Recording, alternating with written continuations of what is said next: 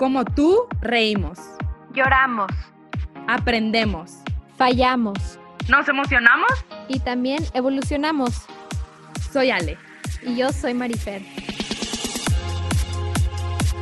Estamos muy contentas de compartir este espacio con todos ustedes. The Magic of Becoming es un podcast pensado en ti para que te conviertas en tu propio maestro. Creemos firmemente que convertirte en una mejor persona es un trabajo de todos los días y que en ese día a día siempre habrá magia. Muchas gracias por estar aquí. Esto es para ti. Ale, ¿alguna vez te ha pasado que llega tu cumpleaños y nomás sientes como que no hiciste nada, como que fue un año más, como que nada cambió en ti, nada mejoró, no te acercaste a tu sueño, como que nomás fue un año que pasó? Yo creo que sí me he sentido así a veces, pero la vez que más presente la tengo, porque pues la más reciente fue el año pasado, ya va a ser un año de que me sentí así, y fue cuando empezó todo esto de la pandemia, pero no sé, como que empecé a reflexionar y dije, no sé qué estoy haciendo, no sé qué estoy haciendo con mi vida, o sea, como que está pasando el tiempo y a lo mejor no, no veo un cambio en mí, que, a ver, que quiero trabajar en mí, que quiero cumplir esto, que quiero hacer esto, pero no empezaba. Ya sabes, esas veces que dices de que quiero hacer esto, quiero cambiar esto de mí, quiero trabajar en esto, pero como tú me preguntas, ¿no? O sea, pasó un año y literal yo era la misma persona de un año antes que pues sí tenía metas y objetivos y quería y quería ser alguien grande, pero pues no daba un paso a lograr eso. Entonces, desde que me di cuenta de eso y yo que a veces nos pasa, ¿no? Que volteamos atrás y decimos de que, no manches, soy la misma persona de hace un mes. Y, y no quiere decir que, bueno, todos los días nos convertimos en, en alguien mejor, pero pues de verdad hacer algo para llegar a eso. O sea, yo que dar pequeños pasitos y reflexionar de eso, yo que me hizo empezar a trabajar en ello, pero hacer algo, ¿no? O sea, de verdad, caminar, empezar a caminar en, en eso. Y yo creo que es, es, algo en lo que podemos reflexionar mucho, que no podemos dejar que siga pasando el tiempo y, y que no estemos orgullosos de lo que hemos logrado. Y como dijo Antonella en nuestro, en nuestro episodio pasado que tuvimos con ella, que el presente es eterno y que es lo único que tenemos el ahora. Entonces yo creo que sí es muy importante estar, estar conscientes de lo que estamos haciendo aquí y ahora y en qué manera va a influir eso para nuestro futuro. Y yo creo que le pregunté esto a Ale ahorita porque va muy relacionado con el episodio de hoy. Tenemos a un invitado muy especial que nos comparte con muchísimo entusiasmo y alegría cómo él se dio cuenta que nomás estaba existiendo y estaba cumpliendo un, un, modelo de vida que él pensaba que era el que le iba a dar la felicidad sin darse cuenta realmente dónde estaba la felicidad y que estaba dentro de él. Entonces, espero que lo disfruten muchísimo y que aprendan junto con nosotras de esta gran persona que tiene tanto que compartirnos y que se cuestionen todos los días qué están haciendo y qué pueden hacer mejor. Estamos aquí para ayudarnos juntos y crecer juntos y caminar juntos y nos encanta estar en este camino con ustedes. Gracias por escucharnos. Un ganador no es nada más que un perdedor que lo ha intentado una vez más.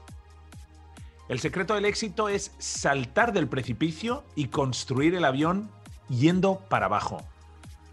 Y acuérdate que el miedo a perder lo que tenemos nos sabotea y nos previene de conseguir lo que queremos.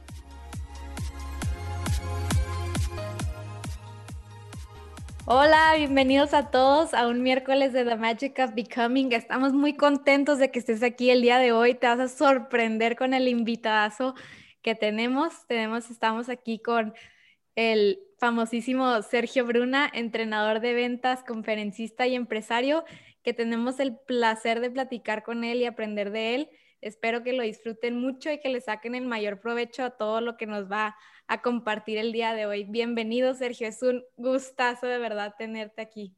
Al contrario, muchísimas gracias por tenerme. De verdad es, un honor eh, el hecho de que, de que me hayan invitado y espero, pues de manera humilde, poder aportar valor para educar e inspirar a la gente que nos está viendo. Así que Marifer y Ale, de verdad, muchísimas gracias por invitarme y pues espero proveer un buen servicio.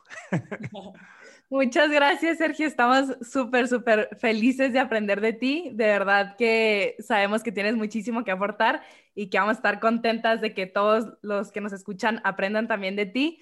Platícanos un poquito de si te pudieras describir a lo mejor en tres oraciones, ¿qué les compartirías a los demás de ti, de tu historia? Pues bueno, yo soy un muchacho curioso. Yo nací en España, tengo 41 años. Yo nací en Madrid por accidente. Crecí en Zaragoza, una ciudad pequeña al noreste que está entre Madrid y Barcelona, una ciudad medieval preciosa. Y un chico inquieto. Yo no estaba a gusto en el colegio, tenía una ansiedad tremenda y ahora, eh, al principio lo vi como carencia, ahora que he vivido un poquito lo veo casi como una bendición, eh, que yo no crecí teniendo mucho. Y el, cuando creces y no lo tienes todo y todas tus necesidades no están satisfechas, uno, como tiene que, que satisfacer esas necesidades, sale a luchar y sale a ganar. Entonces yo era un chico inquieto, no crecí con mucho y mis ganas de vivir, de tener, de saborear la vida me llevaron a que a los 15 años me fuera a México, eh, mi país favorito y el DF, mi ciudad favorita, representando a Iztapalapa en Chilangolandia con mucho orgullo. Ah, y me fui a los 15 años a, México, que es mi ciudad favorita, el DF, y ahí estuve seis años, estuve seis años en México Viví un año en Acapulco, viví un año en Toluca, en el área de Metepec, en el Estado de México, y cuatro años en el DF, pero conozco San Luis Potosí, Valle de Bravo, Tasco, Puebla, Guadalajara. Nunca estuve en Monterrey, pero mi, eh, Aguascalientes me encantó la Feria de San Marcos. hombre. Sí, sí, sí. Y, un aficionado tremendo. Y a los 21 años, por trabajo, por eh, la progresión natural ¿no? de, de, las vidas y por, por satisfacer mi faceta de empresario, Ah, me vine a Estados Unidos. Entonces, ya llevo 20 años viviendo en Los Ángeles, voy muy seguido a México, y, pero soy una persona inquieta que he aprendido a base de caerme y, pues bueno, eh, sigo de pie porque yo tengo una manía, ¿no? Levantarme cada vez que me caigo, sin importar lo que haya pasado, lo que haya dolido y, y yo sigo para adelante. Qué padre, qué padre que, que, tengas ese impulso de siempre seguir adelante y que nunca nada te haya frenado y que hayas, al contrario, puedas decir el día de hoy que fue una bendición crecer en, ese, en, ese, en esa situación para tú luchar y cambiar tu, tu historia, pues. Eh, Sergio, me intriga muchísimo cómo un niño de 15 años decide salirse de su país. 15 años, es un bebé, ¿estás de acuerdo? O sea...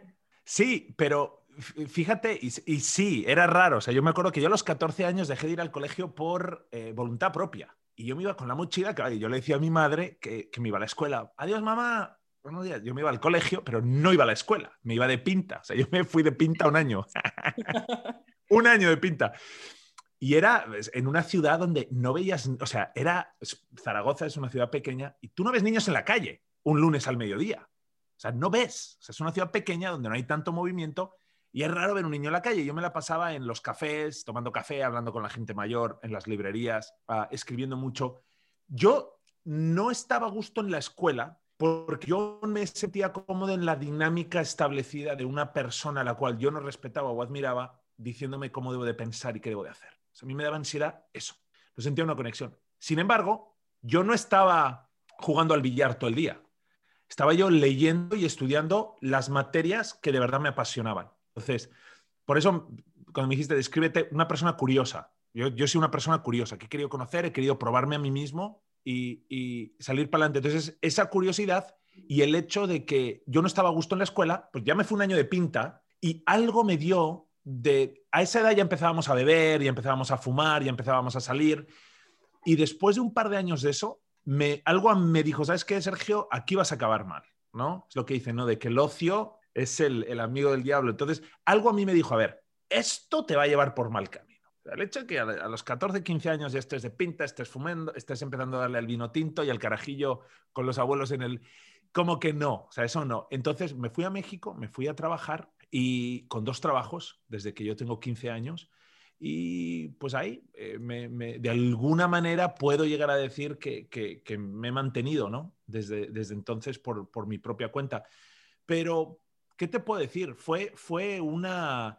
Y, también quizá pues no tenía la estructura ¿no? Familiar que permite pues que los padres inculquen una manera de, ser al hijo de, Porque yo he pensado mucho en esto, ¿no? De que si tú tienes una estructura donde vas a la escuela y se te exigen ciertas notas y, eres parte de un equipo deportivo y tienes un núcleo de amistades y de familia que los fines de semana haces... Mi vida no fue así. Entonces, no sé por qué yo me sentí muy solo creciendo y, y no a gusto en mi entorno, ¿no? Aunque las, sí estaba ahí todo eso, pero no sé, yo era una persona ansiosa y no quería estar en ese círculo y me fui. Y había estado en México una vez, me había enamorado del país y a los 15 años me fui para México, mandé dos emails, conseguí trabajo y, así me fui. Y, siempre con, con, con, con, esas ganas de mirar para adelante sin juzgarme a mí mismo, ¿no? De qué estás haciendo, pues la gente bien, estudia y va a la universidad.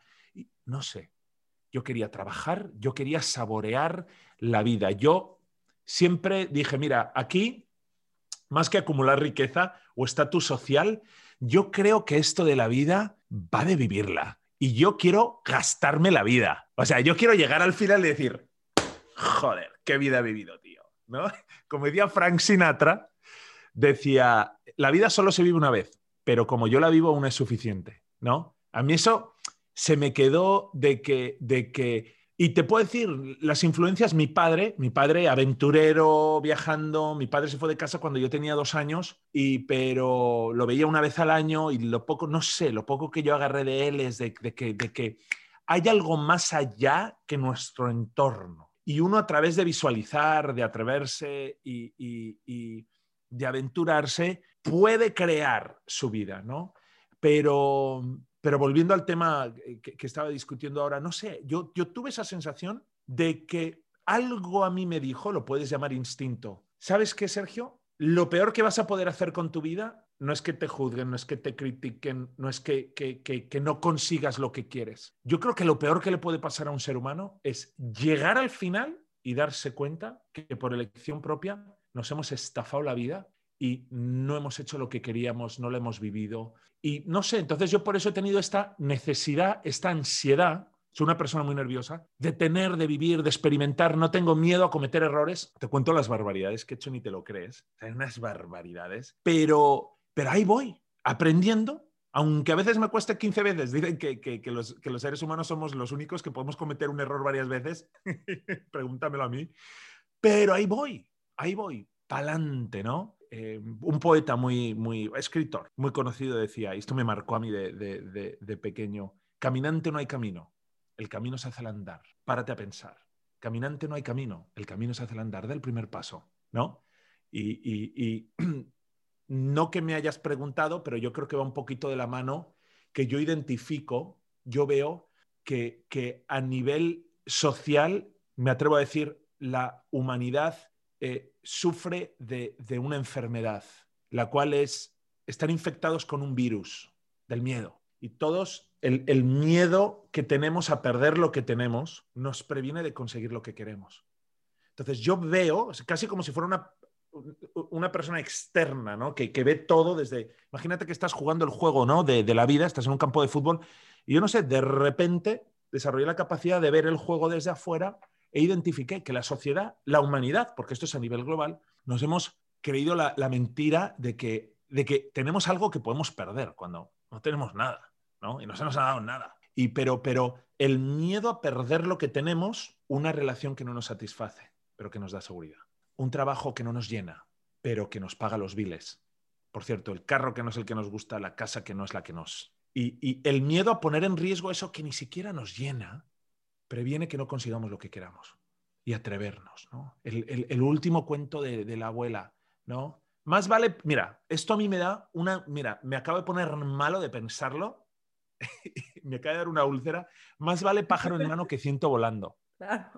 Vamos a maldecir a la persona, ¿vale? Que nos metió eso en la cabeza. No es cierto. Más vale pájaro en mano que ciento volando. No es cierto. Esas y miles más, o sea, cuántas cosas no nos han dicho toda nuestra vida que traemos grabadas, o sea, y creo que estoy muy de acuerdo contigo. Definitivamente el miedo paraliza al mundo y yo creo que mucho también viene de el mal uso que se le ha dado a la tecnología. ¿Cómo, cómo se ha encargado gente que tiene muchos seguidores de venderte una vida que no es real? No es real una vida perfecta, nadie tiene una vida perfecta, o sea, eso no es real y que nosotros estemos en redes sociales, en, en pasando por el mundo pensando que, que, existe esa gente, que existe la vida perfecta, que existe la persona con dinero que es extremadamente feliz. Claro, debe existir gente con dinero que es feliz, pero te aseguro que es muy poquito el porcentaje de la gente que realmente es feliz teniendo mucho. O sea, realmente el dinero no te da la felicidad, la esposa perfecta no te da la felicidad, el carro perfecto no te da la felicidad. La felicidad viene desde más adentro y es un término mucho más complejo que lo que nos está vendiendo la sociedad, el mundo. Y yo creo que el, esto que dices del miedo definitivamente está frenando a miles de personas y creo yo también que cada persona tiene un potencial y una misión en el mundo que no tienen ni idea y justo eso del miedo nos frena, o sea, nos frena a decir, pues, ¿qué tengo que perder? Y nada, o sea, ¿qué pierdes? Nada. O sea, nosotras, por ejemplo, con el podcast de que, pues si no nos, si no nos va bien, pues al menos aprendimos nosotros de la gente que entrevistamos. Así, si a nadie más le sirve, mínimo nos aportó algo a nosotras. Y ya con eso es una diferencia enorme porque ya son dos personas conscientes en el mundo. No, y a lo mejor no fueron cinco mil, pero dos más y va sumando y va sumando. Entonces, si nosotros rompemos esa barrera del miedo y la agarramos como nuestro amigo, o sea, ok, lo hace, tengo miedo, pero lo va a hacer, pues es, es hacerlo, es la diferencia de quedarte en el proceso y como tú dices, esa vida que que quieres, no quedarte estancado así nomás porque, bueno, esta vida me tocó. Se me hace la, la frase más patética que existe, es que así soy y así voy a ser y, y pues así soy. O sea, no, no, no es cierto, todo el mundo puede cambiar, todo el mundo puede mejorar, todo el mundo puede aprender algo. O sea, ahorita ya no es excusa, la información está al alcance de todo el mundo y en todos lados hay podcasts, hay libros. Eso no es excusa, o sea, la verdad, querer es poder. ¿No? Me, encanta cómo piensas, la dinámica y la energía y el, carisma que tienes. Y has tocado unos puntos, ¿no? Has varios puntos, lo que acabas de decir, que cada uno se puede desarrollar de manera infinita. O sea, este podcast, de, repente, de aquí acaba de nacer una serie de podcasts que vamos a hacer donde vamos a de verdad diseccionar todo esto, ¿no? Eh, eh, y me encantaría a mí formar parte de, esto, ¿no? Pero lo que tú acabas de decir, que, a mí me ha invitado a, pensar mucho más a lo grande, es esta vida perfecta que nos han vendido. La perfección no existe. Y, y el perseguir esa perfección es una fórmula infalible para la infelicidad. Y lo que yo quiero promover, no, es que la vida no es perfecta y eso es lo bonito de la vida y se pierde. La vida te lo da todo. Y el día que un ser humano, fíjate qué perra es la vida, pero qué bonita, coño. La vida te lo da todo. Y el día que te das cuenta que lo tienes todo, porque nos sentimos que no somos lo suficiente, que no tenemos, que nos falta. Todos pecamos de, queremos lo que no tenemos. Eso es una ley universal. O sea, queremos lo que no tenemos, ¿no? Eh, pero, pero nosotros cuando estamos felicidad, el día que nos damos cuenta que lo hemos tenido todo y que la vida nos dio todo, ahí la vida nos empieza a quitar cosas. Fíjate cómo es la vida. Y hay una canción de, un cantante español que dice, qué bonita es la vida, que todo te lo da y todo te lo quita, ¿no? Y, y, y, y que es así. De repente te empieza a quitar cosas la vida. Uno da por sentado la juventud y esa belleza y esa energía y ese autoestima que uno tiene cuando es joven y que cuando eres joven no lo aprecias de la manera que cuando te empiezas a hacer viejo y dices, coño, si es que lo tenía todo. Qué guapo que era hace dos años. Pero cuando te tomaste esa foto, todos siempre decimos, hay que hacerme veo. no, que, es que me, no me gusto. Sí, güey, ve la foto después. Puta, estaba hermoso, ¿no? o sea, no, te lo digo en serio. Espera, y vosotras porque todavía estáis jóvenes, pero tú espera que pase el tiempo. La vida es ahora. Y la vida no es perfecta. Y eso es lo bonito de la vida. Y una vida bien vivida es una vida donde te has caído, has perdido, has apostado y no has ganado. Te han hecho daño, pero te entregaste de manera... Y cuando vas sin miedo a vivir esa vida y lo que tú, de lo que tú te enamoras en vez de la perfección es de saborear una buena vida, igual que pierdes, ganas. Igual que te hieren, amas. Igual que te roban, te dan. Igual que pierdes, encuentras. Y, yo veo dos tipos de personas, los que viven contaminados por el miedo, del cual estás hablando, Marifer. ¿no? Por eso te digo, yo lo he identificado como un virus, ¿eh? Y la gente no habla de eso, la gente habla del, de la pandemia del COVID. No, cabrón. ¿Qué tal el miedo, güey? Eso sí nos ha estafado. Te digo, peor que morirte de COVID es llegar al final y darte cuenta que malgastaste la vida. Dos. Y te digo, ahí podemos hacer un seminario de ocho horas, los tres, ¿no? Hablando de eso, otro, algo muy importante que has sacado a relucir, ¿no? Perfección, ¿vale? Y la vida perfecta de la persona que lo tiene todo. Mentira gorda, todo tiene un precio. Todo tiene un precio.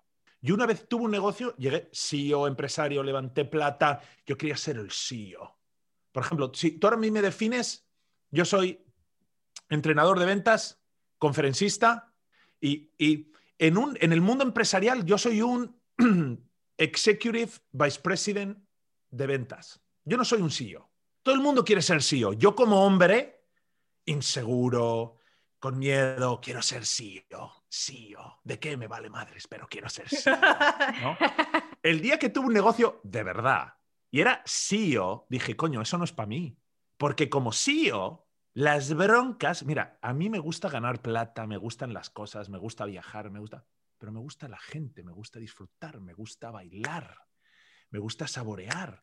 Y cuando tú eres un CEO, a no ser que tengas la capacidad y la experiencia para montártelo bien, sacrificas muchas partes de tu vida que para mí le dan sentido a la vida. Y la gente no habla de eso. Tú no sabes estas personas que manejan compañías multibillonarias. ¿Has visto con perdón, la cara de culo que tienen la mayoría. Porque es que pobrecitos. O sea, la responsabilidad. Sí, oye, tienes que tener un conocimiento y una capacidad y una experiencia, pero güey, te lo llevas a casa el estrés. Yo como CEO, yo aguanté un rato y dije, no, no, tío, a mí me gusta vicepresidente de ventas, a mí me gusta reclutar, entrenar, motivar, yo te vendo sueños, le papi, pa, pa, para, pa. O sea, me encanta a mí vender y reclutar y entrenar, descubrir un producto yo, soy entrenador, vendedor, conferencista, eh, eh, experto en, marketing, soy una agencia de publicidad, todo en uno, ¿no? A ver, ¿qué producto tenemos? A ver, vamos a encontrarle el ángulo, el script, vamos a levantar un call center, marketing, social media, ven, ok, nos entran llamadas, vamos a, manejar al cliente, identificar objeciones, cómo pongo, cómo generar la presentación, cómo cerrar, ¿no? A mí me gusta eso, pero algo dentro de mí yo quería ser CEO. Yo me puse de CEO tuve que levantar plata, hacer muchas promesas, pero la responsabilidad era tan grande que yo como CEO era el CFO, el entrenador de ventas, el que reclutaba, el que le respondía y le daba la cara a los inversionistas. Me llevaba yo los problemas conmigo a casa cargando y no me podía desconectar. Y llegó un momento que dije, yo no estoy dispuesto a pagar el precio por esto. Y en el mundo empresarial, ¿sabes? Ya no fui un CEO, porque cuando te vas a una conferencia CEO, tienes ahí la mesa y le digo, no, güey, yo quiero llegar, pasármelo bien, ganar plata, trabajar y después puedo decir, au revoir, y poder relajarme con mis amigos. Claro. Poder echarme la cumbia que tanto me gusta, que de confesar me encanta. Te lo digo, pero me ha costado mucho tiempo sentirme cómodo conmigo mismo. Y yo llamo eso conquistar. Y vale, sí, ahora no tengo el, el, por, porque lo he elegido, aunque soy dueño de dos negocios y una empresa pequeña, pero no quiero ser el CEO. Es mucha bronca. Estas personas que dicen que tienen 27 empresas han tenido que respirar de manera profunda para poder lucir en esa foto que tú ves, porque están hechos caca. Porque es una manera, yo, mira, yo lo llamo, ahora, si eso, tampoco quiero juzgar, si eso es lo que a esa persona le llena y le propone a su vida, hey, hey, aquí no juzgamos a nadie, tú sé feliz, pero yo te digo, no te estafes la vida pensando que esa es tu meta, porque no lo es, porque el precio a pagar para llevar ahí, yo me acuerdo, hubo un, hubo una, bueno, una época en mi vida, el año pasado, yo tenía cinco carros, no los manejaba, me deshice de ellos. Digo, yo, yo tuve cinco carros durante cuatro años y ni los manejaba, gastando, nada más porque, ¿y qué crees? Esto me, cayó el otro día que estaba hablando con alguien. Ni los disfrutaba porque no tenía el que de verdad quería, güey. O sea, cuando tú quieres que... Yo tengo una teoría de que todos tenemos un pozo sin fondo, que, que creemos que, que tenemos un vacío que queremos llenar y nos han vendido que las cosas materiales o el éxito profesional o nos, nos va a llenar de, de, y nos va, a nos va a hacer sentir plenos, que es lo que queremos, ¿no? Si tú te vas por ahí, y te lo digo, hey, es lo que dice, ¿no? El que nunca haya pecado que tire la primera piedra. Yo quería tener carros. Yo me acuerdo cuando no tenía dónde caerme muerto, porque yo trabajaba 14 horas al día y después lleno de grasa me iba a la comercial mexicana a comprarme un bolillo con una, con una lata de sardinas y llegaba a casa a las 11 de la noche hecho polvo, a verme los polivoces en blanco y negro, que en aquel entonces era lo único que corría, con mi bolillo.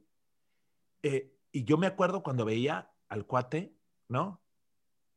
repito, yo no tenía dónde caerme muerto. El cuate con el Porsche, ¿no? Y cómo llegaba y le abría la puerta a la chica y le tiraba las llaves al ballet, ¿no? Y era la, la actitud de, y yo, claro, veo eso y digo, eso es un hombre. Eso me va a dar la felicidad. Y me maté y me partí la espalda hasta que yo pude llegar con el deportivo al restaurante y pagar una cena de 500 dólares, ¿no? A ver, aquí está, na, na, na, na, pago yo.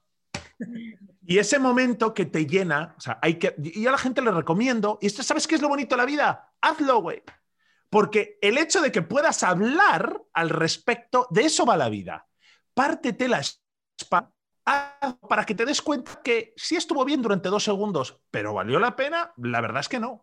Nadie, pero de eso aprende en cabeza ajena, como dicen que nadie aprende en cabeza ajena. O sea, realmente todo el mundo tenemos que pasar por ciertas cosas para poder aprender y tú pasaste por eso para poder, para que ahorita nos estés platicando a todos nosotros que de ahí, por ahí no va, por ahí no va la felicidad.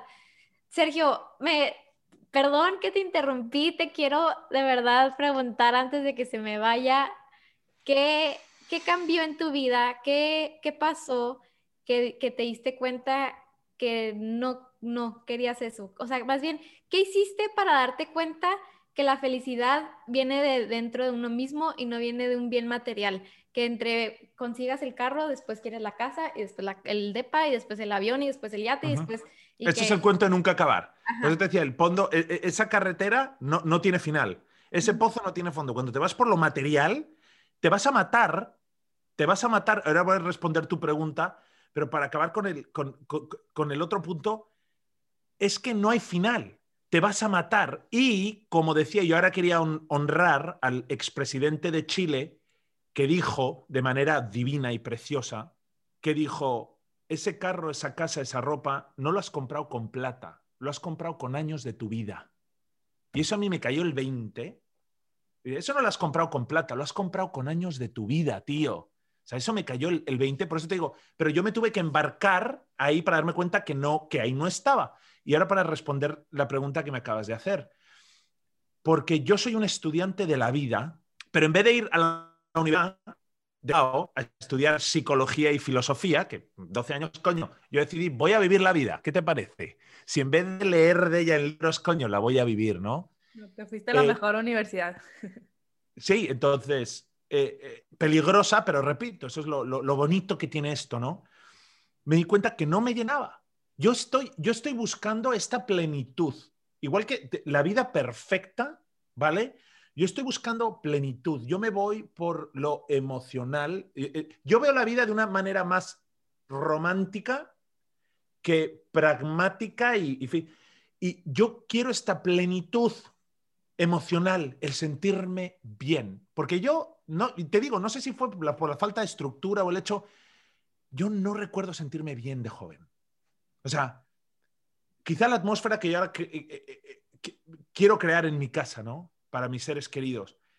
Y yo entonces, a mí eso es lo que dio nacimiento, por eso te digo, pero la vida tan interesante que estoy viviendo, yo ahora algo que yo antes culpaba y le echaba a, mis padres en la cara o a mi madre, ahora por eso me atreví a llamarlo bendición, porque fíjate la persona que me ha convertido que al final de cuentas me va a hacer saborear la vida. Entonces, me di cuenta que yo busco, porque yo he saboreado la plenitud, ¿no?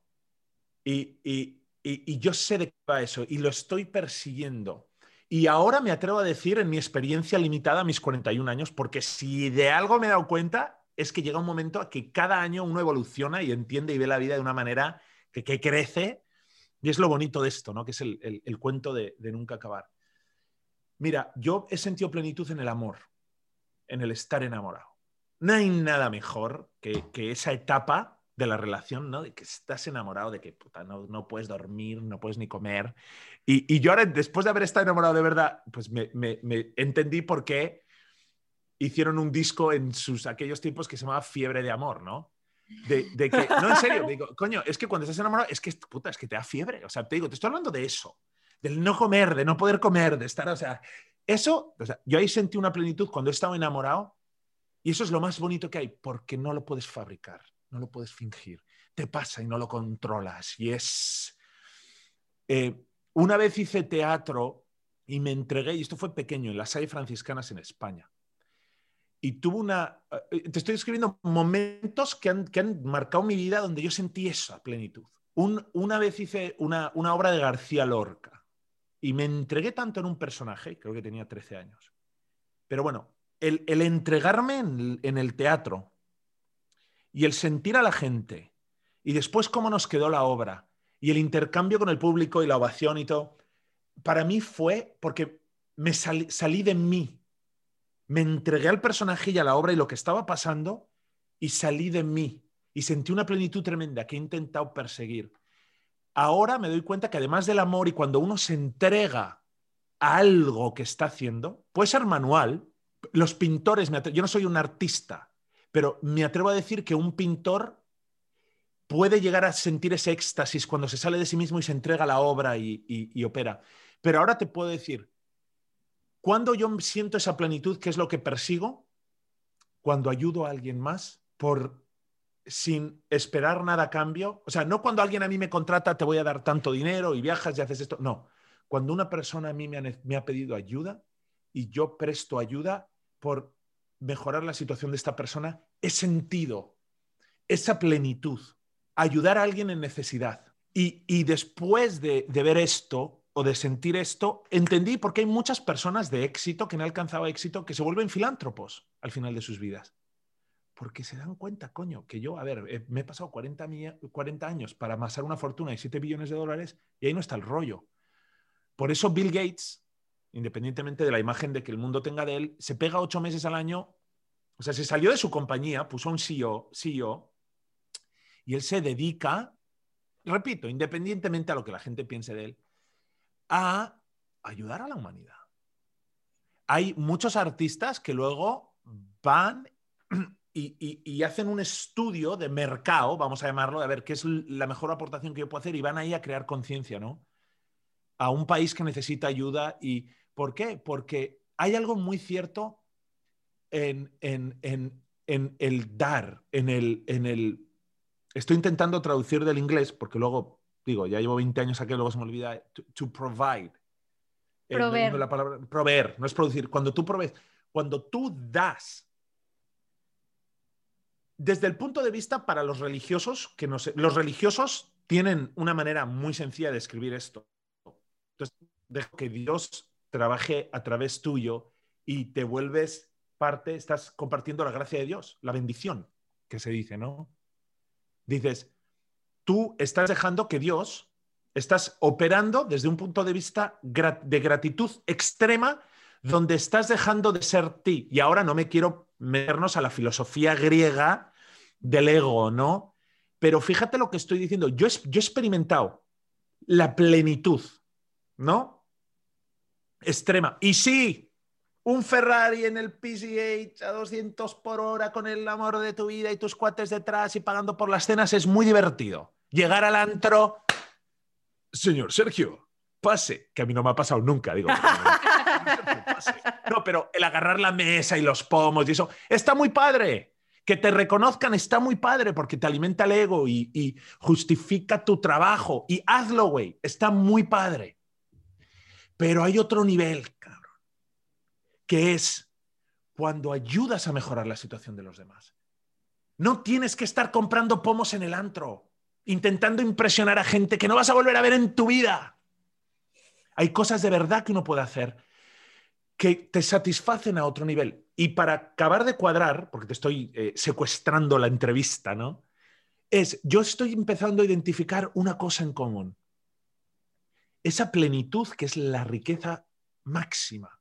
Yo la he sentido cuando estaba haciendo algo donde no tenía que ver yo, porque todo es yo, yo, yo quiero ser reconocido, quiero tener, quiero que me adulen, quiero que... Cuando yo hice algo por alguien sin esperar nada a cambio, cuando estás enamorado de verdad, quieres el bienestar de esa persona, no piensas en ti. te estoy hablando de la entrega total, la verdadera, güey. El amor de verdad. Tú das la vida por esa persona. En ese momento, consúmeme, Dios, pero que esta persona esté bien.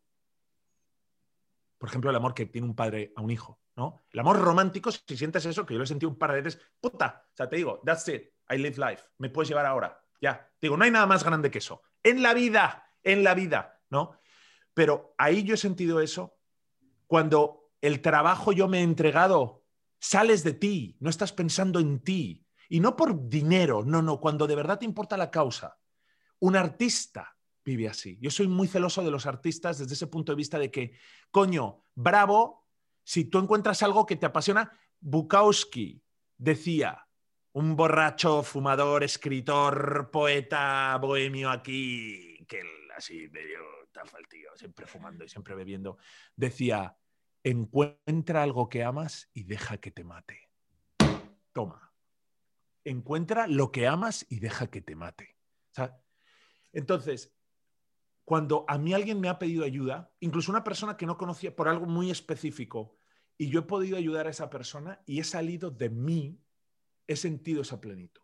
Entonces, mi tener, perder, querer, resultar herido, hacer errores, pero me está llevando a experimentar en esto que llamamos vida y me está llevando a, identificar lo que verdad vale la, pena. Entonces, no sé si he, respondido tu pregunta, pero yo por, ahí me voy, porque al final yo lo que quiero es acumular esos momentos de plenitud extrema y tienen que ver, basado en mi experiencia, limitada en este momento, en cuando hago algo que no es por mí, pero es por, por los demás. Entonces, me atrevo a decir que ayudar a los demás, de alguna manera es algo egoísta, porque lo que tú recibes a cambio es mucho más grande de lo que estás dando. Me encanta, Sergio, de verdad me encanta tu perspectiva de la vida tan bonita. O sea, desde que empezaste a platicarnos de ti, se ve el amor que le tienes a la vida. Yo creo que a eso venimos todos, o sea, amar lo que, lo que venimos a disfrutar, amar la vida por sí misma, o sea, que va muchísimo más allá de todo lo que estamos comentando ahorita, de estas cosas materiales, de, pues, de todo esto, perdón, material.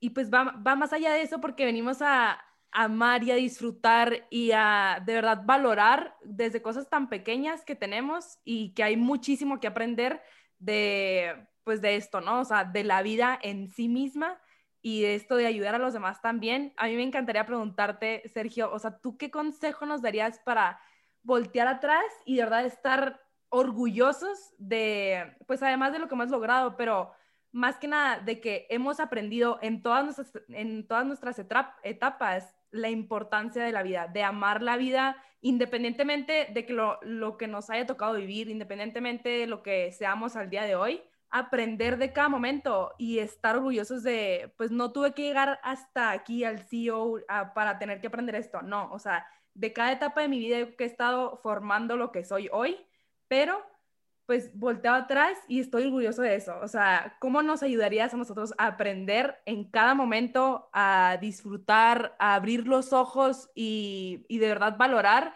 el amor que le tenemos que tener a la vida y de vivirla así, al límite? Salta del precipicio y construye el avión yendo para abajo.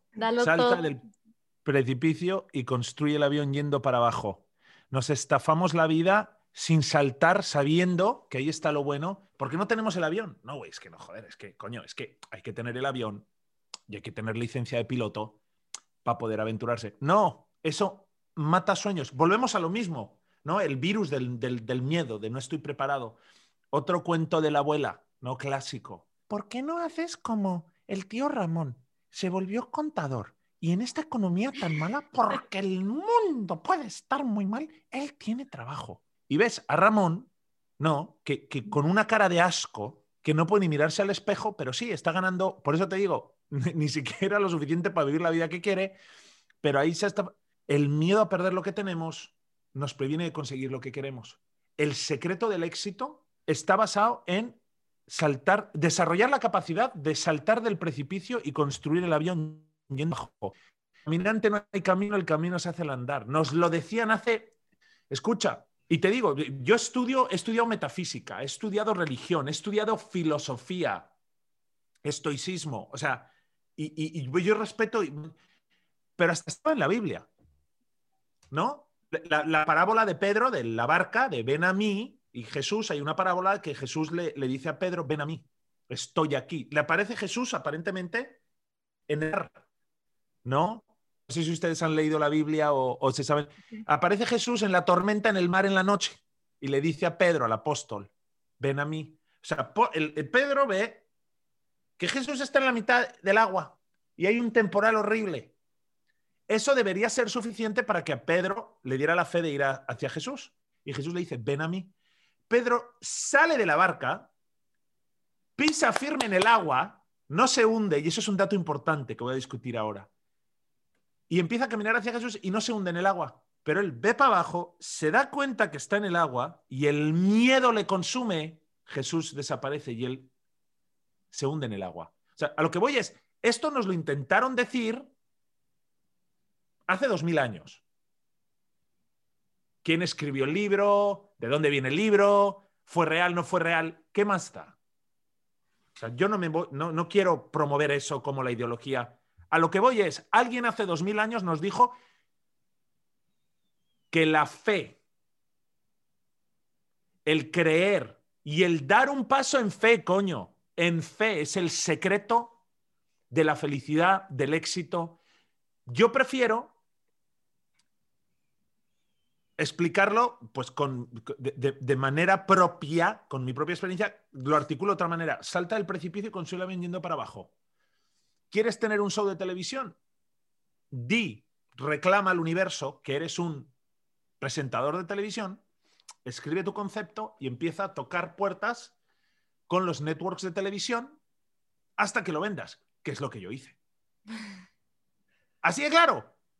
No tenía contactos, no tenía experiencia y aún así yo me plantaba en un canal de televisión a ver, Siéntense todos y abróchense el cinturón, porque esta experiencia os va a cambiar la vida.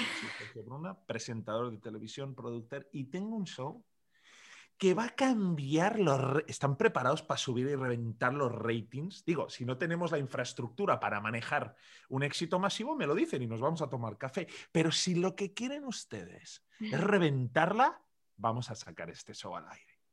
Me acuerdo yo el día que aparqué porque me daba vergüenza el coche que tenía entonces. te lo juro, a tres cuadras del canal, para que no me vieran con el... Puta, imagínate, güey, que se me cae y luego no, no me arranca en el canal. Pero fíjate la inocencia, ¿no? Pobrecito, güey, que eso me importaba tanto en aquel entonces. Aparcaba el carro a tres cuadras para que no me vieran en un carro chafa. El primer carro que me compré en Estados Unidos que me prestaron la plata. Eh, el asiento lo había comprado en un auction car. Y era un, era un Honda Civic morado, güey. Hecho polvo, lo habían chocado, te lo juro, te lo juro. Y por eso, y esto lo recuerdo con tanto cariño. y tenía los, los uh, bumpers, ¿cómo se dice el bumper? Los... La defensa. Estaba atada con cable. Escucha, lo habían, habían chocado el carro y nos lo habían dado mil y pico dólares. ¿Qué coche puedes comprar tú por mil y pico dólares? Que ahora nos lo hemos gastado en una cuenta de un restaurante, ¿eh? Muchas veces. Y yo me acuerdo que, y lo tenía que prestar, ni lo tenía. Lo tuvieron que prestar. Y compro un carro que me, no lo pude ni arrancar. No, no, compras lo que ves en una auction car. Había estado accidentado y no sé qué. Digo, voy a ver, Honda, se supone que es confiable. A ver, me lo agarro y se arrancó y yo ya chiqué. Pero tenía, escucha, güey, tenía el asiento roto. Y yo que mido dos metros, Yo mido dos metros y peso 250 libras. O sea, en el Honda Civic así, que parecía el Flintstone, ¿no? Casi con la pata yo quería sacarlo para... El asiento estaba roto, este. Entonces me fui al 99 cent store, a la tienda de un dólar, me compré una escoba, te lo juro. Partí la escoba en la mitad y yo manejaba con un palo de madera sujetando el asiento y con la parte de atrás. Y yo así me veías yo irme a un canal de televisión y aparcar el carro a tres cuadras. Y yo... ¡Bam! Y yo... Y entrar. Hola, ¿cómo estás? Soy Sergio Bruna. No, sí, sí, sí, así de que, Patricia. Y era la, la, la, la secre, ¿no? Que está mandando emails y yo todo acá, ¿no? No he comido en tres días, estoy hecho polvo, no, pero ahí el, el, el galán de pasillo, ¿no? De colonia, de esta colonia que, que, ante- que antes de ir a la entrevista te vas al, al, al mall a ponerte colonia gratuita de muestra, ¿no? O sea, así, güey, así. Y de, Patricia, ¿cómo estás? Soy Sergio. Y ella, güey, yo intentando, no. Entonces, yo me acuerdo de, o sea, fíjate lo bonito de haberme yo salido de, tan joven del molde social. Yo reaccioné de manera alérgica a, no, no, a- no, no, no, no, no me metas ahí, güey, no me contamines. Y no te puedo decir de dónde vino eso. No, no, no, porque si yo me quedo aquí, a mí me vas a mandar a la universidad, me vas a sedar emocionalmente y me voy a estafar la vida como han hecho esta bola de infelices. No, güey. Y además, ¿y tú quién eres para hablarme de la vida cuando no has salido de aquí en tu... No, de tal mierda. No, y me fui. Y Es entonces... Sergio, a mí me impacta demasiado. O sea, yo me puedo poner, o sea, ¿cuánta gente en el mundo habrá con la situación que tú tuviste, que no les inspira para nada la escuela, que no les inspira para nada su casa, su entorno, su sociedad, etcétera? ¿Qué diferencia hubo o hay entre tú y una, y una persona que decide quedarse en esa vida por conformismo. ¿Qué tuviste tú? ¿Qué te, qué te, qué te prendió el chip para decir, a ver, no, no, no? Mira, mi padre quizá me dio el regalo. Mi padre me dio la vida y la libertad para vivirla. Porque me dio la vida y se fue de- se quitó del camino. Se fue de casa cuando yo tenía dos años. Pero lo veía una vez al año. Y mi padre, aventurero, que por cierto se va a casar, mi padre es un galán, tiene 77 años, se va a casar en Costa Rica ahora en abril, me acaba de mandar la, la invitación a la boda, digo, ole tus huevos. 77 años, la ves en la foto con la, con la minita, no ella 30 años más joven que él, pero felices. Y ahora, y ahora sí va a funcionar. Y me encanta, coño, porque de eso va 77 años, tiene más vida que nosotros cuatro juntos, güey. ¿Qué energía tiene? Lo ves ahí. Y, y yo eres un cabrón, papá. Pero ole, ole. Y te digo, pero mi padre, yo a mi padre, o sea, yo, o sea, mi padre, si, igual yo me he juntado 40 veces en mi vida con mi padre. Pero ahora tenemos una relación, hay un respeto. Yo nunca le eché en cara, no, me estafaste la vida y no estuviste ahí. No, porque yo creo que sí estuvo en momentos claves. Yo me acuerdo cuando tenía siete años y mi padre se sentó al lado de mi cama porque venía a España a vernos, a ver a mi madre, se quedó con nosotros una semana, una vez al año. Porque mi padre venía a vernos una vez al año cada dos años. Pero una vez se sentó y me dijo, Sergio, hay algo muy especial que se llama, creo que se ha prendido la, la, la bomba de la alberca. es que estoy en una guest house aquí al lado de la... um, creo que ese es el, el, sonido que hay de background. Y, y me, me dijo mi padre, tú puedes ser el arquitecto de tu propia vida. Y hay algo que tienes que explorar que se llama nuestra capacidad de visualizar. Lo que nosotros vemos y creemos se hace realidad.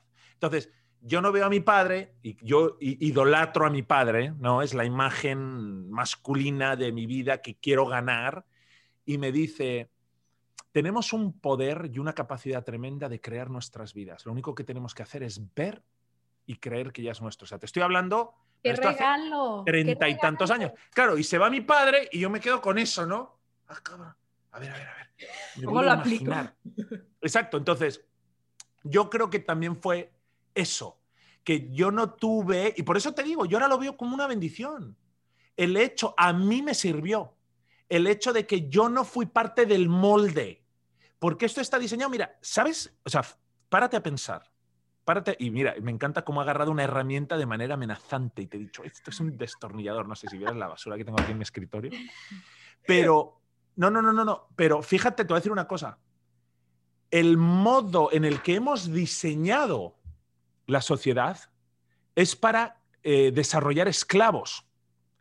Decían que después de la guerra mundial, la Primera Guerra Mundial y la Segunda Guerra Mundial, eh, la sociedad, los países, querían que la gente se convirtieran en trabajadores de factorías, se dice en español, no, no empresas, sino fábricas, Em, fábricas, fábrica. perdón, de fábrica, de molde.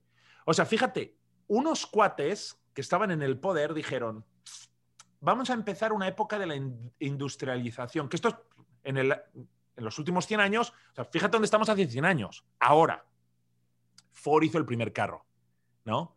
¿Cómo Ford hizo una compañía eh, tan grande a base de mass marketing a vehicle, o sea, mass produce, de producir de manera masiva carros.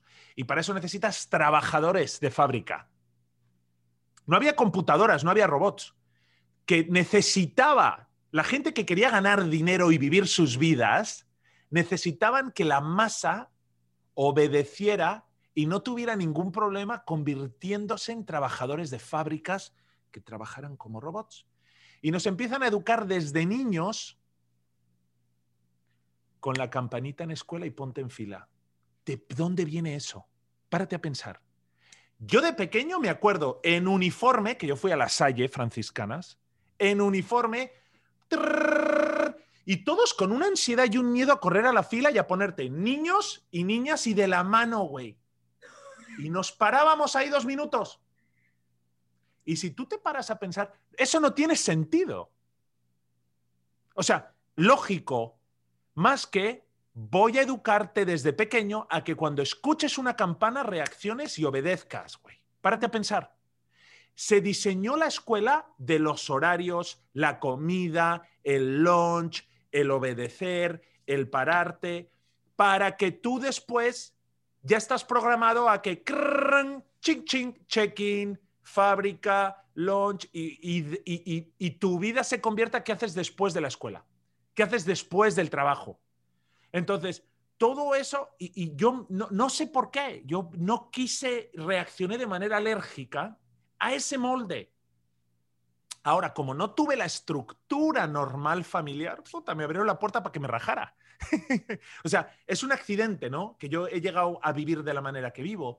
Fue la combinación de ambos. Mi instinto curioso, de aventurero, por llamarlo de alguna manera, y esa falta de estructura familiar que me hizo rajarme e irme, porque en una familia normal, ni en pedo. O sea, tú vas al colegio y después a la universidad y a volverte contador como el tío Arturo para Que le va muy bien. pa' que te jubiles con mil dolaritos al mes. O sea, fíjate qué, qué mentira nos han vivido. ¿Sabes para qué? Marifer y Ale.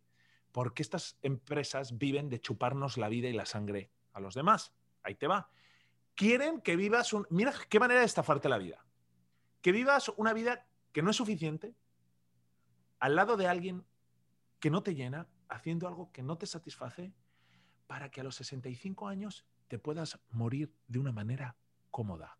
Quieren que te mates a trabajar haciendo algo que no te llena, que no te gusta, al lado de alguien que no necesariamente amas, para que tengas el suficiente dinero para poder morirte cómodamente. Eso no es vivir, eso es buscar una manera cómoda de.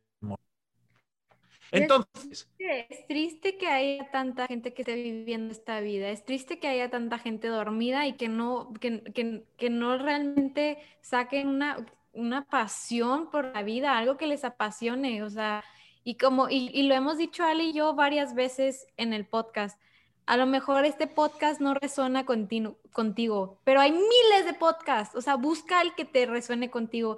Busca aprender algo nuevo. Busca una actividad nueva, una pasión, algo. O sea, el mundo de ahorita está lleno de información y lleno de, de, que, de, cosas a las que podemos acceder para justamente despertar a una vida que te apasione. Porque como tú dices, yo, no, yo creo que es lo más patético, lo más horrible que te puede pasar a la vida, llegar a tus 70, 80 años y decir, qué hueva lo que hice, qué no, me, no me gusta, no, me, no tengo nadie con quien compartir esto, o no tengo nada que compartir, o miles de escenarios. Entonces, lo que me llama mucho la atención de lo que has ido diciendo y quiero hacértelo notar porque creo que es importante, es que has recalcado el amor en cada cosa que dices, el amor por la vida, el amor por el trabajo, el amor es la fuerza más grande que nos mueve y cuando nosotros aprendemos el verdadero significado del amor,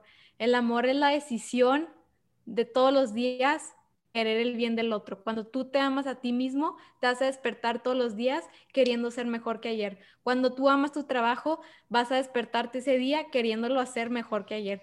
Cuando tú amas a tu familia, vas a ir y vas a hacer lo mejor que puedas para darle lo mejor a tu familia. El amor es la fuerza más grande que mueve al mundo y cuando nosotros entendemos eso, podemos entender que somos capaces de crear lo que sea, la realidad que queramos, la, el sueño que queramos. Estamos, no sé, me, me llena de felicidad que a pesar de que viviste esa vida de carencias de, de pequeño que tuviste a tu papá que te dio eso. La visualización, qué regalo. Cuánto, o sea, hace poco vi un video de cómo han evolucionado los carros, cómo han evolucionado los aviones, cómo han evolucionado todo en la vida, pero ves un salón de clases y la mayoría siguen siendo igual. Entonces, ¿qué La condición Exactamente. emocional, nerviosa de que, de que... Exactamente, o sea, que realmente pararnos a pensar que es, cómo estoy educando a mis hijos, cómo estoy siendo ejemplo para la gente pequeña a mi alrededor. Yo que soy maestra, me pongo mucho a pensar de que, oye, pues es que no, no podemos estarles diciendo que no, eh, que sean libres, que exploren su personalidad desde chiquitos, que sepan el poder que llevan dentro, que dentro de ellos está la respuesta, que la felicidad no está en el mejor muñeco, que la felicidad no está en el mejor disfraz, que la felicidad está dentro de ellos y que realmente si saben agradecer lo que tienen a su alrededor, más abundancia van a traer a su vida. O sea, y yo creo que es algo clave también que has mencionado tú, el agradecer lo que te pasó en tu vida te ha, te ha llevado a realmente sacarle el mayor provecho y vivir la vida que hoy con tanta alegría nos compartes. Entonces, entonces, salta del precipicio y construye tu avión yendo para abajo. Ve, ve el, el miedo, mira, que la gente identificara el miedo como una señal de que vas por la dirección correcta. Ahí está lo bueno coño. En vez de que el miedo me espante y me retraiga y yo no, no, mi zona de confort, no. Ahí está lo bueno, güey. Si desarrolláramos la capacidad de ir, probar, caes, te levantas, ahí te va, ahí te va. Un niño, fíjate el comportamiento de un niño. Un niño no sabe caminar. ¿Cómo aprende a caminar? Tú que eres maestra, a base de caídas. Ahora el niño se limita. No es que me he caído 15 veces, güey. Pues es de otra vez, pues no. No, un niño se va a caer 1500 o 3000 veces. Hay niños que aprenden a los seis meses a caminar, hay niños que les toma dos años. Pero como nadie les limita, acaban aprendiendo. Y ese es el secreto. Es a lo que voy. Do it.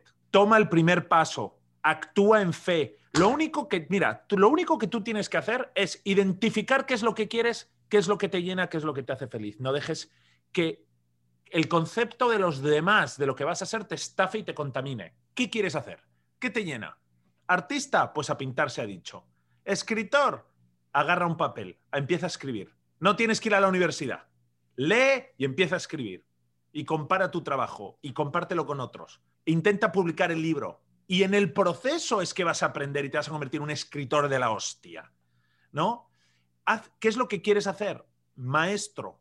Qué vocación tan bonita. Ahí tú estás ayudando, impactando a los demás de manera diaria, ¿no? Eso, eso sí es una, una- un oficio de vocación, ¿no? Porque tienes que amar el dar, ¿no? Y el mejorar la situación de los demás para que eso tenga sentido.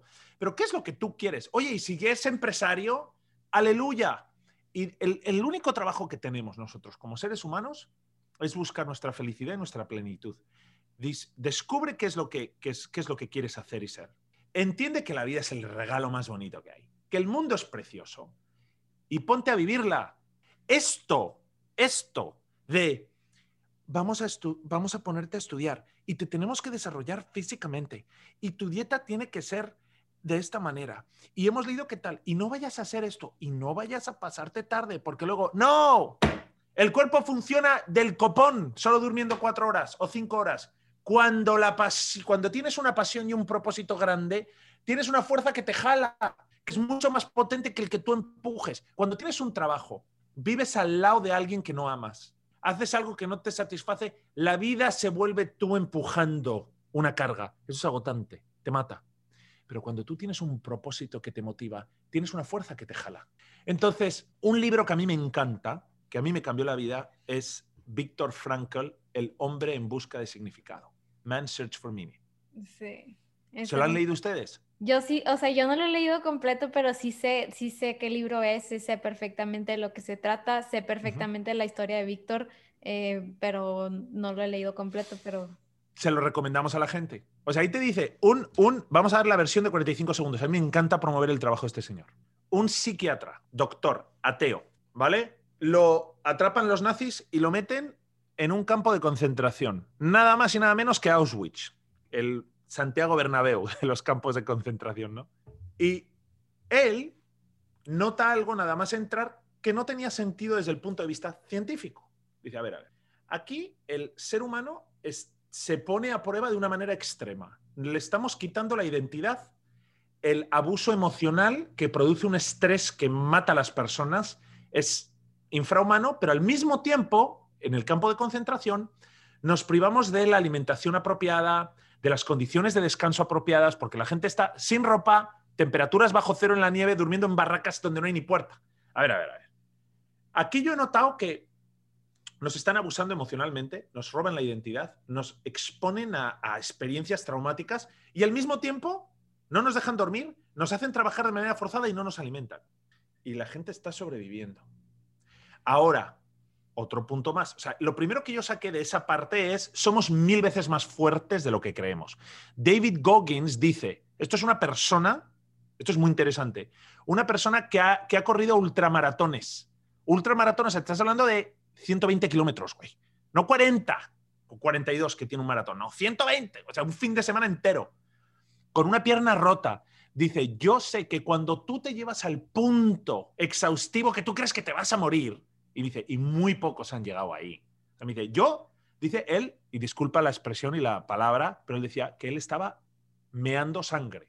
Bueno, hubiera dicho orinar, ¿no? No, no, el tipo corriendo, orinando sangre, con una pierna rota, con un dolor de que se desmayaba, no oía, o sea, un punto, o sea, eh, extremo. eh, masoquista, tío, o sea. Dice, yo ahí seguí empujando y me di cuenta que cuando llegas a ese punto, me dice, estás operando a un 40% de tu capacidad. O sea, Víctor Frankl dijo, sí, al principio, cuando yo, y lo que pasé yo y lo que veía la gente, dice, al principio nos resfriábamos, nos daba gripa, pero el cuerpo se acostumbró. Dice que lo primero que le, le- le impactó es nuestra capacidad de adaptarnos y de resistir, güey.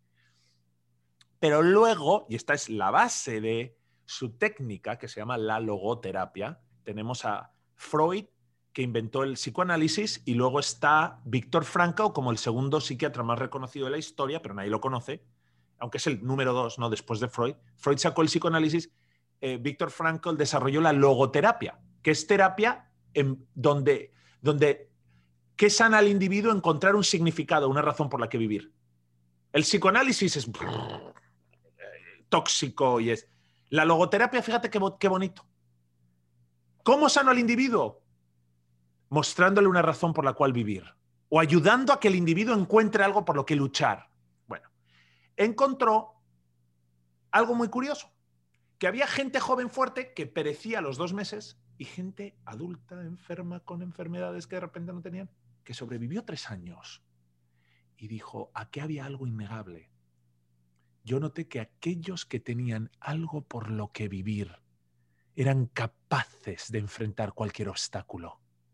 Y que era cuando el individuo perdía la fe en la vida y en sí mismo que moría en cuestión de horas. O sea, el, a mí eso me cambió la vida y me dio una ley, me dio una fórmula. Busca la pasión. Ves por lo que te llena y vas a tener una fuerza impresionante. Entonces, es lo que quiero que la gente se lleve de aquí, es atrévete a ir por lo que quieres y vas a vivir una vida extraordinaria. Entiende que, que los obstáculos son parte del proceso y, para levantarte y desarrollar esta fuerza para que luego puedas educar y aportar a los demás, que es el secreto de la felicidad extrema, te tienes que haber caído. Para que valores al próximo amor, tienes que haber sufrido. Para que disfrutes el asao y el ribeye con, con la langosta y los ostiones de Baja California, coño, que Baja California, el Valle Guadalupe tiene una comida que pocos lo saben. Nos hemos echado nosotros unas comidas de codornices, riba y pate, eh, locura total, ¿no? En Deckmans ahí, o sea, Valle Guadalupe es que es Napa Valley, ¿no? En esteroides. Tienes que haber pasado hambre. Para disfrutar la compañía tienes que haber estado solo. Para que cuando entre una guitarra te conmueva y le des la mano a la persona, joder, que esta vida que nos han, este molde, te, la estafa. Entonces, encuentra algo que te apasiona, confiando que eso te va a dar la energía y la capacidad de sobrevivir y vencer cualquier obstáculo. Después entiende que tienes que dar el primer paso, saltar del precipicio y construir tu avión yendo para abajo. Y lo último que quería añadir es, un ganador no es nada más que un perdedor que lo ha intentado una vez más. Un ganador no es nada más que un perdedor que lo intenta una vez más. ¿Sabes el que tiene éxito? El que la sigue, el que lo intenta una vez más. Yo me acuerdo, yo les vendí un show de televisión, un Late Night Talk a TV Azteca aquí en Estados Unidos. Me habían dicho que no 117 veces. O sea, esa escena, y no quería ponerme en plan dramático, pero era brutal yo llegar a casa después de haberle prometido todo a mi mujer. No, es que mira, voy a salir vamos a hacer esto y el show, y no solo voy a ser en televisión, es mi show, y yo voy a controlar a los escritores y al monólogo. Y llegar a hacer una presentación y que te digan que no cinco veces te hace dudar.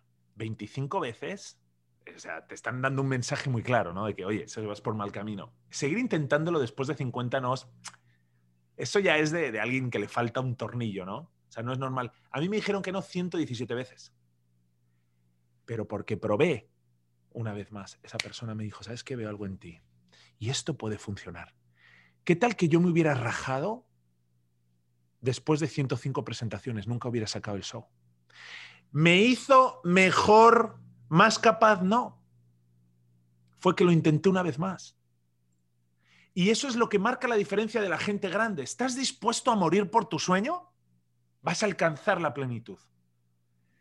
Entonces, el consejo y lo que yo quiero promover es la pasión por la vida, el hecho de que tú puedes alcanzar tus sueños y tus metas, tu único trabajo es identificar qué es lo saltar, que Saltar, Y después saltar del precipicio. E intentarlo hasta que lo consigas. ¿Y qué crees?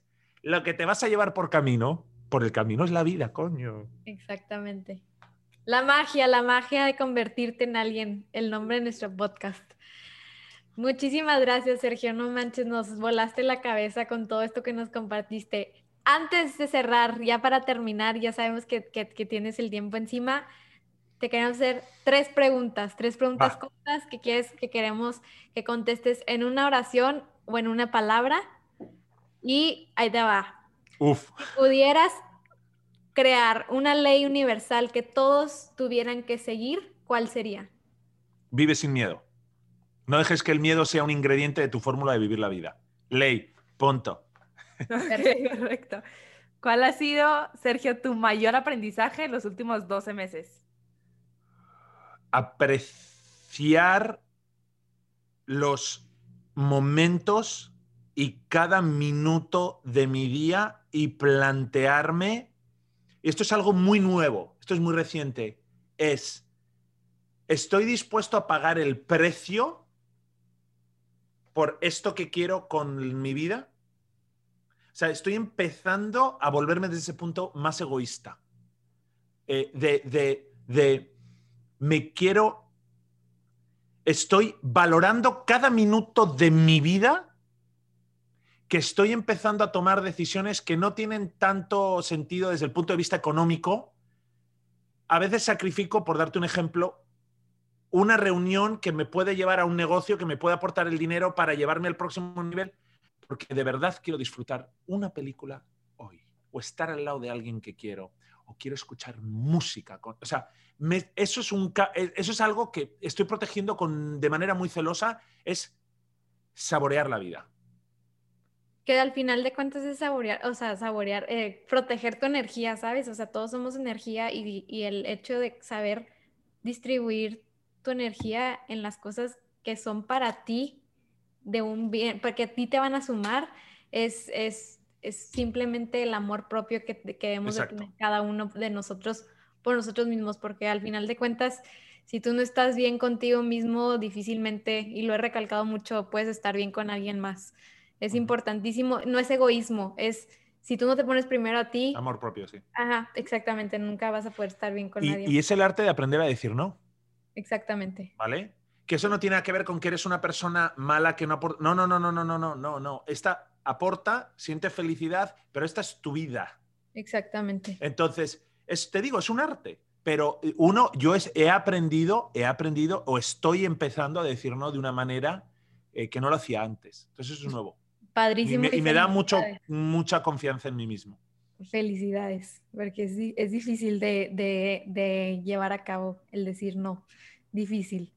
Y última, y, y, queremos cerrar con esto, ¿qué, has dedicado a ¿qué te has dedicado a perseguir toda tu vida que ahorita ya no es de tu interés? Definitivamente el acumular eh, eh, objetos materiales. Toda mi vida, debido a la carencia, yo creía que iba a ser no la casa, no, las 15 casas, el yate, los dos aviones, los 28 carros. la... O sea, pensaba que eso es lo que me iba a mí a hacerme sentir como un hombre. Y ahora lo que a mí me llena, me, me da plenitud y me hace sentirme como un hombre, que es lo que quería, es, es contribuir, dar sin esperar nada a cambio, proteger lo que estábamos discutiendo, mi amor por mí mismo, mi amor propio el, no mentir, el actuar de buena... Me ha tomado mucho tiempo el, y, probar y errar, el, convertirme en, esta persona, pero definitivamente yo me robé muchos años, bueno, al mismo tiempo, para poder apreciar la vida y darle la importancia a las cosas que hoy me valen, tuve que hacer eso, ¿no? Tuve que, tuve que probar el whisky para probar que no era, para darme cuenta que no era lo mío, ¿no? Tuve que, exacto, entonces gasté tiempo de mi vida intentando conseguir las cosas que luego me causaron estrés y me arruinaron como ser humano. Em, entonces, pero yo creo que es eso, perseguir lo material como eh, la razón por la cual yo voy a ser feliz. no quiero ser hipócrita. Me encantan a mí las cenas, invitar, los carros, la ropa. Tengo más cosas que voy a usar el resto de mi vida. Me encanta. Y el dinero te permite ayudar a los demás. Eso es algo muy bueno. No quiero ser hipócrita. Me encanta la plata pero ya no lo persigo como la cosa que... Porque te digo, después de cinco carros estaba miserable porque no tenía el sexto que me di cuenta que era el que de verdad quería.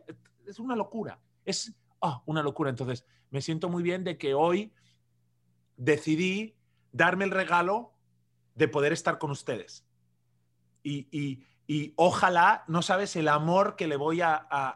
Te quiero decir una cosa, me ha encantado la dinámica, la manera en la que hemos platicado y le voy a echar un cariño y un deseo al universo de que esto caiga en las manos de la gente que lo quiere ver y que esto sea un éxito como no tienes una idea. Porque yo creo que, que la naturaleza de esta relación ha sido muy bonita, donde nos hemos juntado para poder inspirar a alguien más que lo necesita. Porque yo estoy seguro que ahorita hay alguien que está pasando por un momento confuso y de miedo que este podcast le va a dar y le va a validar lo que ellos siempre sentían que era el camino correcto. Entonces, que sea bendecido ustedes, el podcast y, y, y pa'lante y volvamos a hacer esto pronto. Ay, no manches. De verdad, eres un gran, gran ejemplo. O sea, yo creo que las personas correctas llegan, las personas correctas llegan a tu vida en el mejor momento. De verdad, hemos aprendido muchísimo de ti. Estamos súper contentas de haberte tenido aquí. De verdad, has, has abierto la, la vida a una perspectiva súper bonita con tu ejemplo y de verdad es, es padrísimo haber aprendido todo esto. Y yo que sí, que va a haber alguien más que se inspire con todo esto que tienes que que compartir y que nos has enseñado a nosotras. De verdad, te agradecemos tu ejemplo, tu manera de ver todo lo que nos has compartido el día de hoy. Y pues un honor de verdad tenerte. Muchísimas gracias por estar aquí. Sergio, Sergio, Sergio, nos volaste la cabeza. Casi me haces llorar ahorita. Eso, llora mujer, llora, que es bueno. De corazón, no sabes cuánto te agradecemos tu tiempo y, estoy segura que toda la gente que escuche esto te lo va a agradecer también. Gracias, gracias de verdad por todo. Aprendimos muchísimo de ti. Y de verdad. Hay que hablar de, muchas cosas. Yo tengo un programa, desarrollé un programa, yo fui fumador durante 23 años y dejé de, he desarrollado un programa gratuito. Estoy desarrollando contenido, editándolo y poniéndolo ahí. Se llama Deja de fumar, empieza a vivir yo quiero contribuir a la gente y decirle a aquellos que quieren dejar de fumar que se puede y que no necesitas internarte, no necesitas eh, tomar suplementos o dejar de fumar es fácil si sabes cómo. Y yo he puesto un programa gratuito para ayudar a aquellas, en español, a aquellas personas que quieren dejar de fumar. Si me permites 10 segundos, el tabaco es el enemigo número uno de la humanidad y te voy a decir por qué. El tabaco mata 8 millones, 8 millones de personas al año la nicotina ha matado más personas que todas las guerras de la historia de la humanidad y todas las pandemias e enfermedades. Mata 8 millones de personas al año. El 47% de los seres humanos fuman. Hay países como Panamá donde el 65% de los habitantes fuman. Entonces, el 47% de las fuman. El 85% de las personas que fuman lo quieren dejar. El 70% lo intentan solo el 4% lo consiguen. El tabaco es, te digo, yo he fumado y lo disfruté en un momento, y, pero me costó mucho dejar de fumar y he creado un programa donde yo le prometo a la gente, dejar de fumar es fácil si sabes cómo. ¿Dónde pueden encontrar este programa? Ahí, deja de fumar, empieza a vivir.org, deja de fumar, empieza a vivir.org. Quiero que sea una contribución mía para la humanidad. Eh, eh, no, la gente no tiene, no les vamos a vender nada después. Esto es gratuito, lo hemos hecho con mucho cariño, Hugo y yo. Y deja de fumar, empieza a vivir.org. Tenemos un, canal en Facebook donde hacemos lives todos los domingos a las 3 de la tarde. Eh, fíjate cómo me dedico yo mis domingos, que es mi, es mi día libre, ¿no? Haciendo lo que quiero, coño. ¿Qué mejor regalo que hacer lo que quieres, joder? No estar viendo la... Eh. Entonces, a las 3 de la tarde de Los Ángeles, que son las 5 en el DF y las 8 en Argentina. Mucha gente de Argentina se conecta no sé por qué. Eh, pero son las 8 en Argentina, eh, se conecta la gente y hacemos lives donde cubrimos temas y específicos, pero, pero eso es algo que deja de fumar, eh, empieza a vivir.org. es un proyecto a mí que, me apasiona. Y les quería decir, y, y, hagamos otro, hay mucho material que cubrir y muchas cosas de las cuales podemos hablar, pero, pero bueno, ya, ya me llevé, el, te claro, de nuevo. Ahí nos, ahí nos, ahí nos ponemos de acuerdo. claro que sí, sería un honor para nosotras que volverte a tener aquí. Y ya saben, si están en ese 87% de los que nos estén escuchando, si alguien está en ese 87% de las gentes que quieren dejar de fumar, este, nos está dando un gran regalo, Sergio. Muchas felicidades por ese, por ese gran logro y gracias por compartirlo. Ahí lo vamos a poner en Instagram, en las notas del, del episodio y todo para que lo tengan acceso a él. Y gracias, Sergio, de corazón, de corazón, gracias. Muchísimas gracias, nos vemos pronto. Gracias.